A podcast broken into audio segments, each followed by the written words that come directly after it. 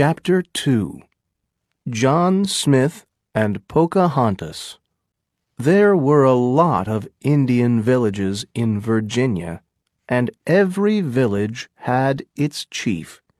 But there was only one king. That was Powhatan, and he was the king of all the Algonquin Indians. Tell me about these white men, Powhatan said to his brother, Opechancanough. They are living in my country and killing my people. I want to see one of them. Powhatan's daughter, Pocahontas, heard this.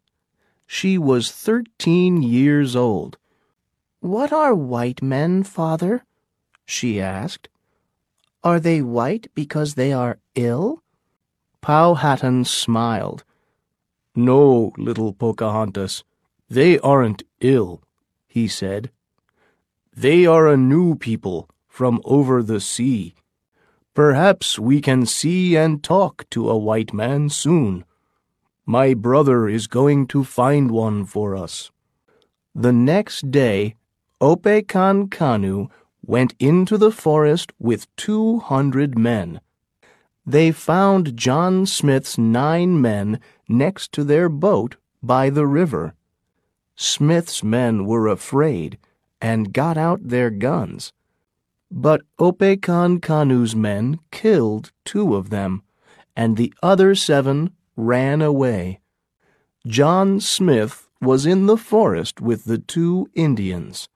When they heard the noise, they ran back to the boat and saw two hundred men with bows and arrows.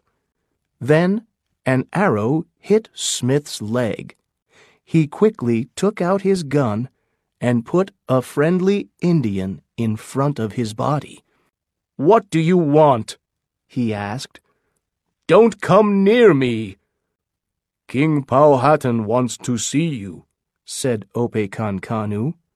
Give me your gun.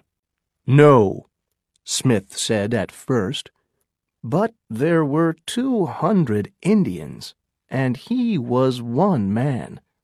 So he gave them his gun and went with Opechancanough to Werowocomoco, the village of King Powhatan.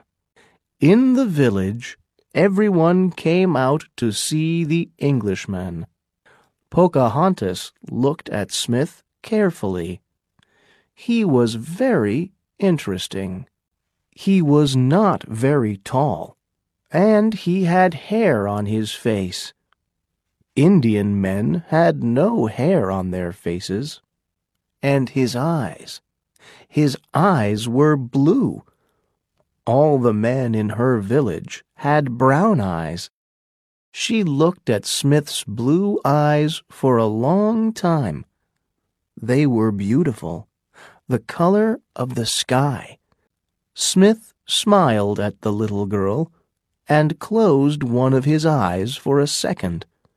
Pocahontas laughed, and then she smiled back at him. Why are you in my country, white man? Powhatan asked. Where do you come from? Who is your king? Smith told him about England and King James and Jamestown. It wasn't easy because he didn't understand Powhatan's language very well, and Powhatan didn't always understand him. We want to live here and be your friends, Powhatan he said. But this winter the people of Jamestown are hungry, so we need food. Opechancanough was angry. These Englishmen cannot live here, he said to his brother. They are taking our land and killing our people with their guns. They want King James of England to be king here, too. They call their town King James's Town, and they call our beautiful river King James's River. But what about us? This is our country. We live here, and our fathers and grandfathers lived here before us. We don't want the English or their King James. We must kill them all now. Perhaps, Powhatan said, but let's think first. The English have guns, so we need guns too. I must think carefully about this. Pocahontas, come with me. They walked into the forest, and Powhatan asked his daughter, What do you think about this Englishman, little Pocahontas? Oh, father, I like him. He has wonderful blue eyes, the color of the sky. My brother wants to kill him, but I want to know more about these Englishmen first, and you can help me. I'm going to give him to you, little Pocahontas. Give him to me, father? Yes. Listen carefully now. You must do this. They went back to the village. Are we going to kill this white man now, Powhatan? Opechancanough asked. Yes, Powhatan said. Bring him here. They put John Smith's head on a stone in front of Powhatan's feet. Then Opechancanough took a big stick and walked to the stone. Pocahontas looked at her father. He moved his head a little, but did not look at her. Now Opechancanough was next to the stone. John Smith closed his eyes and waited to die. Suddenly, he felt warm arms on his face and head. He opened his eyes and saw the face of the young girl with her beautiful dark eyes. No, Opechancanough, she cried. No! I am the king's daughter, and I say no!